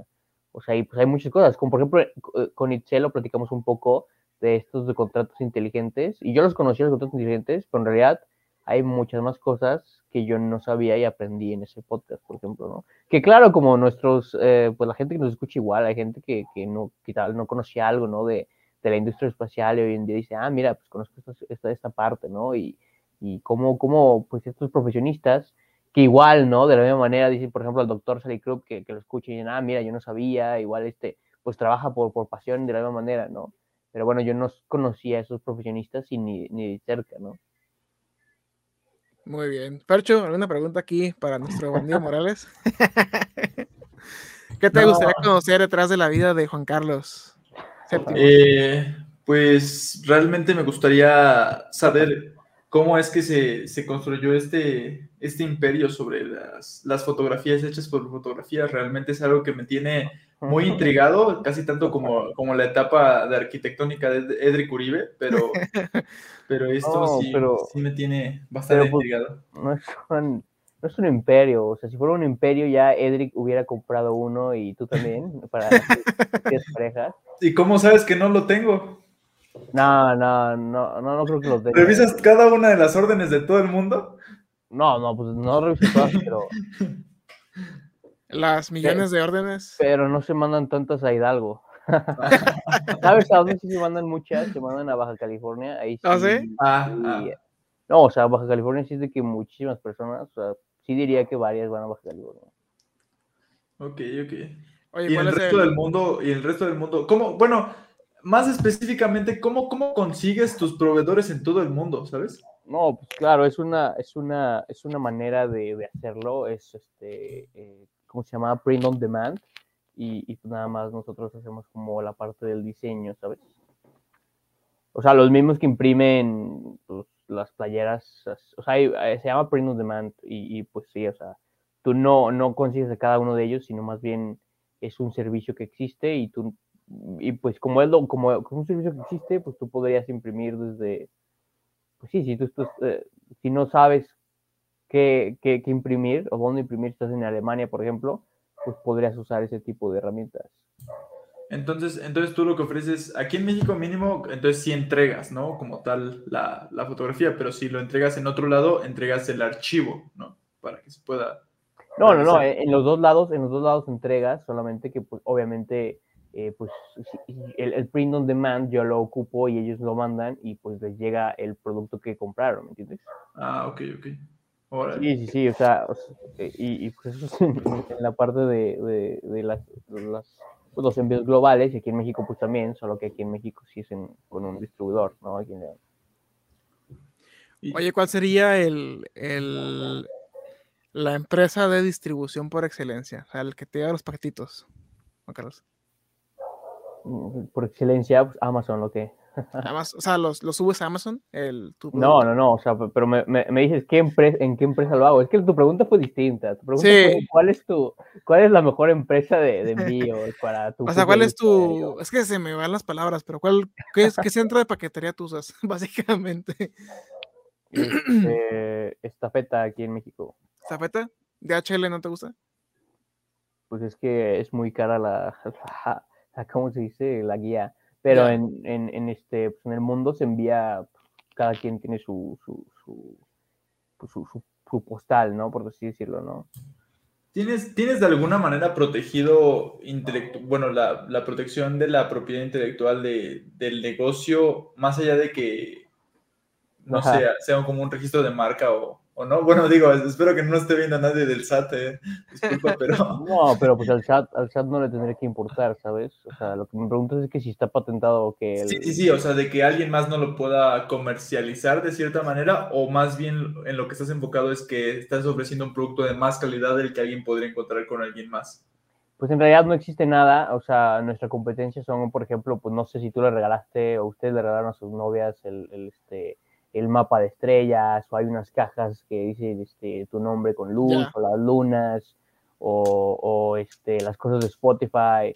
Eh, pues, si te fijas, esos regalos clichés, por así decirlo, pues, tampoco está registrado, ¿no? O sea, en, si el diseño pues no tiene una manera de, registrarse y, y, y, demás, o sea, yo podría hacer fácilmente el mapa de estrellas, ¿no?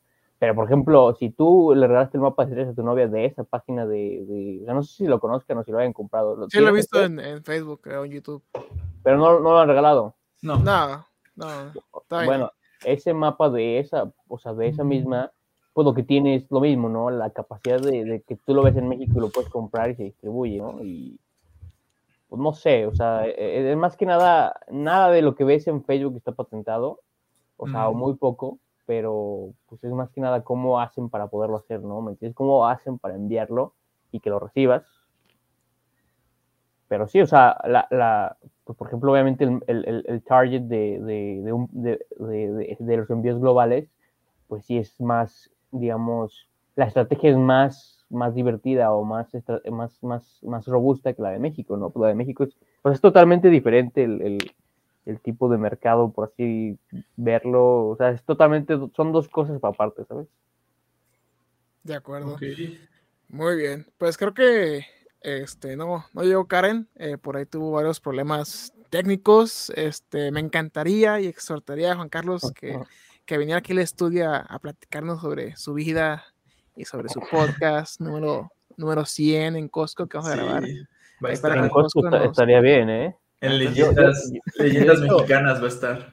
Yo, de hecho, a veces voy a Costco a solo comer, ¿sabes? Así de que, no sé si tú lo hagas, así de que, ah, pues me antoja ir a Costco por un hot dog. Pues ojalá nos dejara, ¿no? Y que nos regalaran unos hochos. Pues podemos ir a pedir, podemos, ir, podemos ir a tocar la, la puerta y, y, pedirles el permiso y, y, sirve que lo publiquen. No, pero obviamente pues no, no creo que te, te, digan que no, así de que si ellos con las cámaras y así, de que o sea, pues con los micrófonos, pues, ¿por qué, sabes? O sea, ¿crees que, que nos digan que no o que sí, Juan Carlos? No, claro que nos van a, no nos van a decir nada, o sea, ¿por qué te dirán que no? No Pero hay que sé. buscar como, como una manera como de aislarlo, ¿no? Para que no se pierda tanto el, el sonido. No, pues tú llegas, o sea, con el micrófono que trae Edric y así, pues no, no hay tanto problema. Pero sí requerirías tus audífonos y. No, nomás el micrófono. No, pero un micrófono para los tres. No, Ah. no, o sea, sí tendríamos que tener cada uno un micrófono de ese, de ese estilo, pero pues con eso no creo que haya ningún problema. O sea, que por el permiso, pues ¿por qué? ¿por qué? O sea, es que tú puedes ir a Costco a hacer lo que quieras, o sea. Sí, pero pues estás de acuerdo que no- yo no he visto ningún programa que diga que, que, que fue a Costco a grabar el podcast, ¿sabes? O sea, va- vamos a porque llegar- no, se, porque no se les ha ocurrido, como la foto de fotitos o la de las estrellas que ni le entiendes. O sea, por ejemplo, si tú le regalas a tu novia, ni entiendes cómo está el mapa de estrellas, pero la gente lo regala, ¿me entiendes? O sea, e- es, como los TikTokers que van a, a Walmart, pues los ves que estás en Walmart, que están mamando ahí, pues no, no es como que no puedas grabar, ¿me entiendes?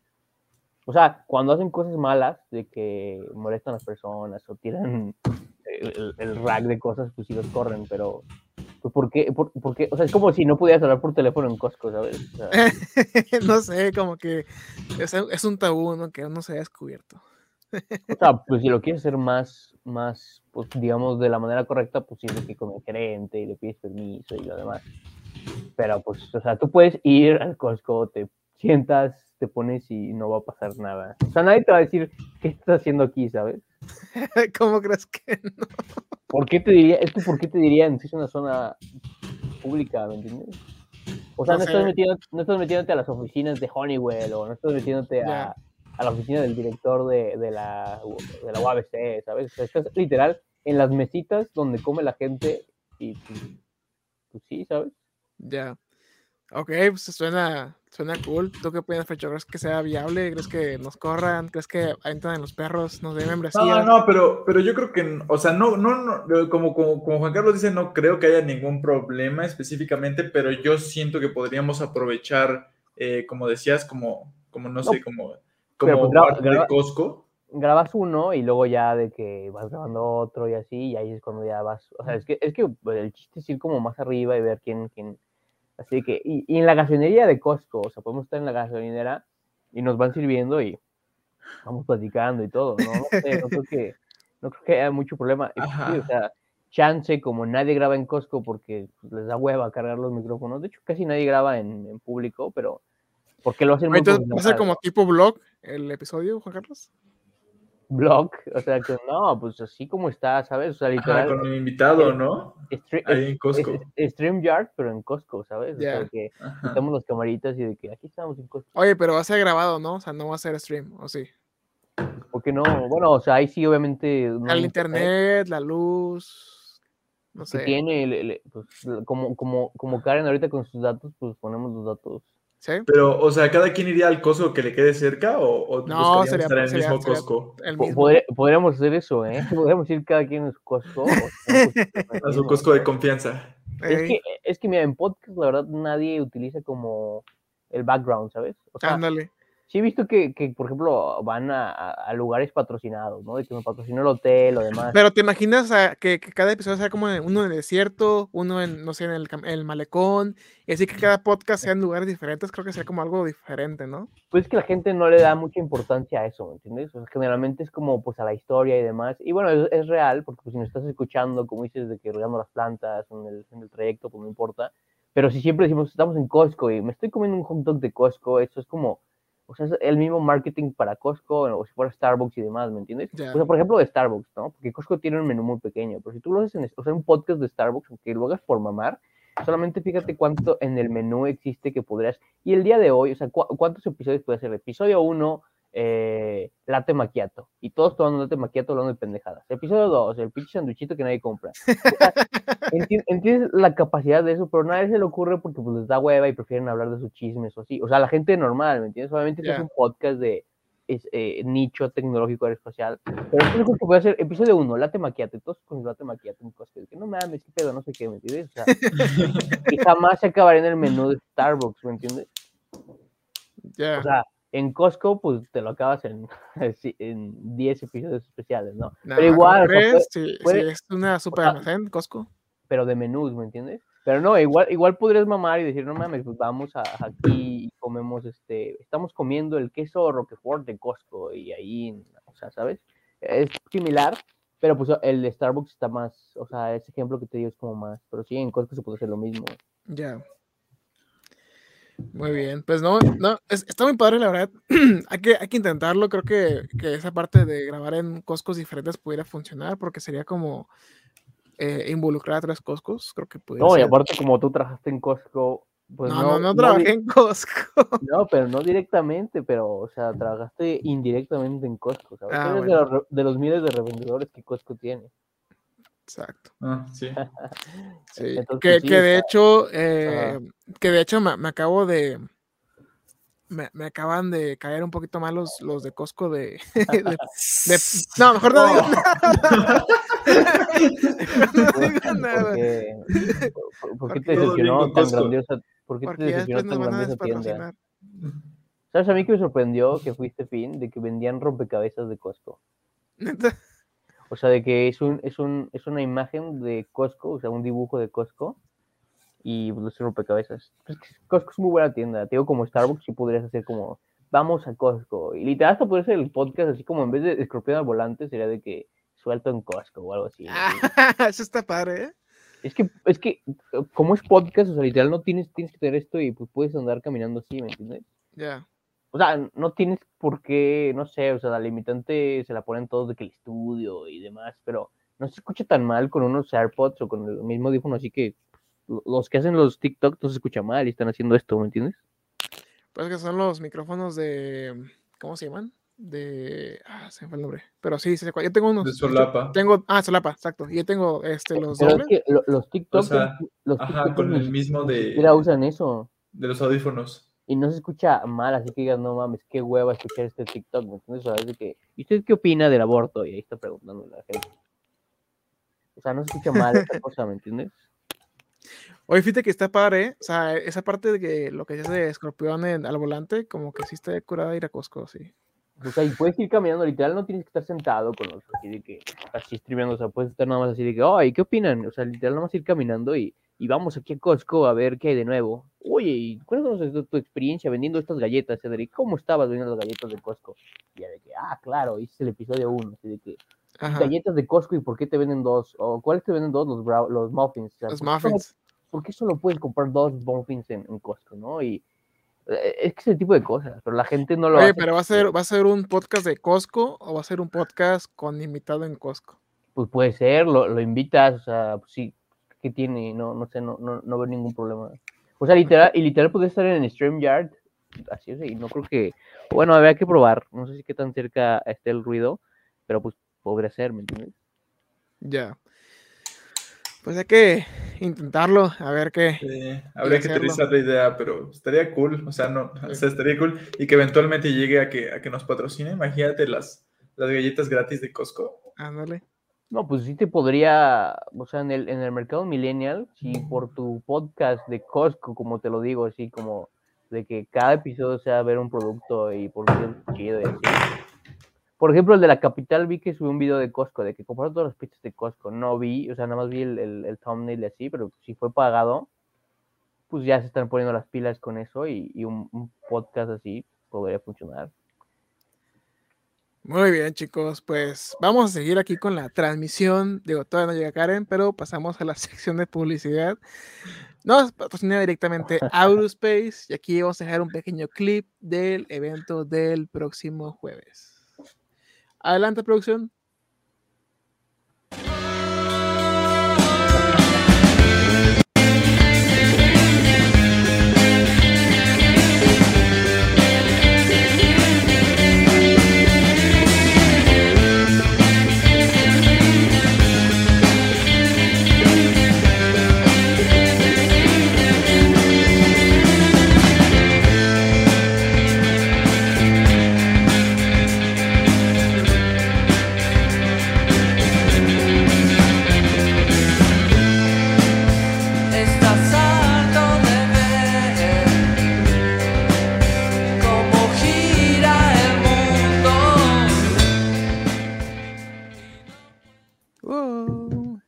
Eso. De tenerlo.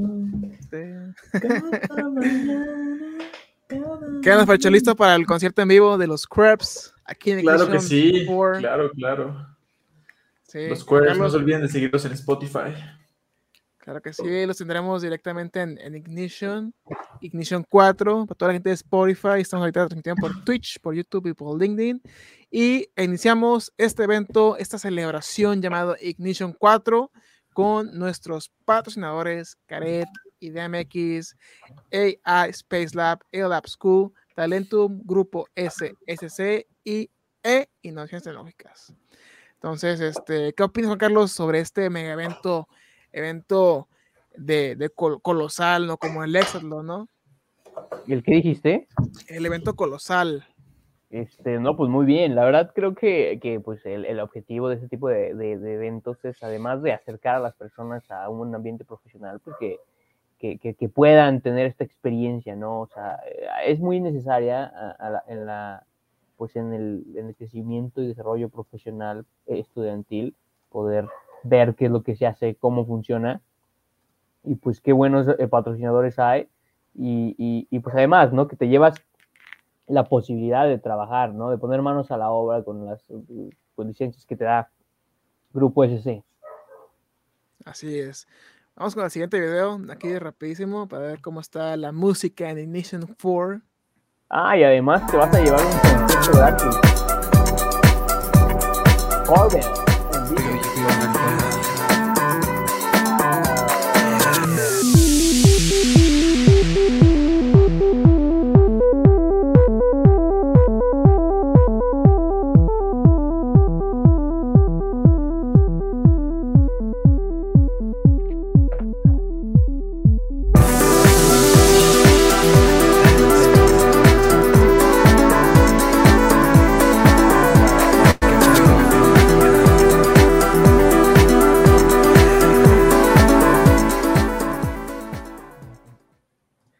opinan? ¿Qué opinan? Acá, un poco de, de ambiente, chicos. Eh, muy, muy cool, la verdad. Increíble. Súper increíble. Y el otro, no tengo aquí la mano, si no también lo compartiría. Pero Fercho, emocionado aquí del Ignition 4. Digo, aquí le dimos un poquito de tiempo para que Karen se conectara. Para todos los amigos de Karen, eh, familiares y compañeros de, de la aviación de Karen Guerrero, este, dimos aquí un tiempo para, para que se conectara. Desafortunadamente, pues no se conectó, supongo que por problemas de internet. Pero Fercho, ¿cómo cerramos el episodio de hoy con broche de, de oro aquí en el podcast? Eh, pues recordar a todos, a pesar de que les estamos estado recordando todo el tiempo, pues que, que vayan a Costco, este, que, que vayan a ver eh, Ignition 4, realmente, bueno, no, realmente no, bueno, a los que nos están viendo en vivo, que vayan a ver Ignition 4 y a los que están escuchando el podcast, pues eh, que esperamos que hayan disfrutado el, evento, yo estoy seguro que va a salir muy bien. Eh, síganos en todas nuestras redes sociales, ya tenemos la revista Auronova, ya ten tenemos en la página las las noticias que ya están un poco más desglosadas en aurospace.mx diagonal Aerospace News, bueno, News, y pues que sigan muy de cerca todos los, los eventos y todo lo que estamos organizando aquí en, en Aurospace. De acuerdo, muy bien. Juan Carlos, ¿algún comentario final para este podcast con Karen Guerrero de Aerospace Podcast número 77? No, pues yo creo que hay que repetirlo, ¿no? O sea, hay, que, hay que llegar al final de, de Karen y pues sí, a, a, a, veces pasa, como, como pueden verlo, pues es este, un show en vivo y, y bueno, a veces sucede, ¿no? Sí, mira, aquí ya encontré el videito, vamos a ponerlo rapidísimo. Aquí está, lo abrimos ¿Qué en video? 3, 2, 1, producción.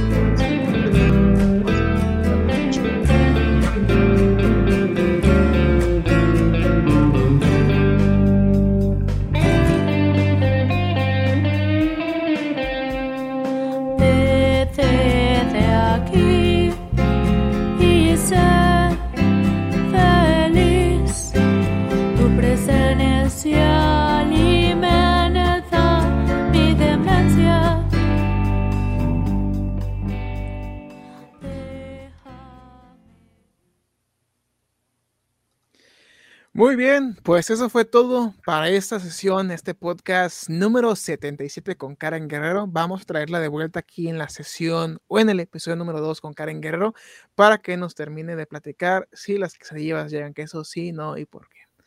Mi nombre fue Edric Uribe, me pueden encontrar como Edric Uribe en cualquier red social y estamos en contacto. Juan Carlos Fercho, un honor y nos vemos en Costco. Hasta luego. Muchas gracias, buenas noches. No, pero hay que saber cuándo llega el humano a Marte, ¿no? ¿Qué tal si sí latina y ya no vamos a latina en la fecha y se llevó, se llevó el, la quiniela y, ya, no supimos, ¿no? No, sí que hay que preguntarle. Sí. Va a regresar, va a regresar. Va a regresar.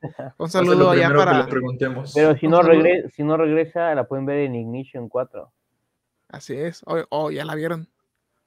O la verán. Muy bien, aquí los, los viajeros del tiempo. Vamos a, a traer a Karen Guerrero de regreso aquí a, al podcast. y... aparece en la película de Doctor Strange y el multiverso ah, ¿eh? Sale hasta mayo. Imagínate que, que se parezca así de que, de que por eso se le fue el internet. Ándale. a, este, a este punto yo creo que no sería como algo eh, no posible. No, porque se, se, llama se llama Multiverso de la Locura, ¿eh? Que, querían un astronauta análogo para, para dar un poco de, seriedad y ¡pum! No pudo decir nada, ni le preguntamos, ¿sabes? Igual nos mentía como Andrew Garfield, de que no. Ese no soy yo. Ya, ya, ya. A ver, chiste malo, chiste malo. ¿Cuándo sale, la, la ¿cuándo sale tu película, Fecha Gómez? El día después del, del, ayer. ¿Qué? Es, como, tu tía Fly, ¿cómo, ¿cómo te dijo al inicio que eras? El, el Jake Gyllenhaal. El Jake Gyllenhaal el día después de ayer. No, pero dijiste que Fercho era una tía sabrosa o algo así, ¿no? No, no. Dijiste al inicio del programa, dijiste, Fercho, te vi que andas de tía sabrosa. Y yo dije, ¿qué? O sea, está bien, está bien que, que, que sea tía, pero Edric, o sea, no, o sea, dije, dije sexy vaguita. Sexy no, vaguita. No, lo mismo. sí, sí, sí. Suena muy, pues, es muy similar, la neta. Yo la verdad muy diferente, así de que, oye, sexy vaguita, sexy vaguita, y yo de que, ya sabrosa.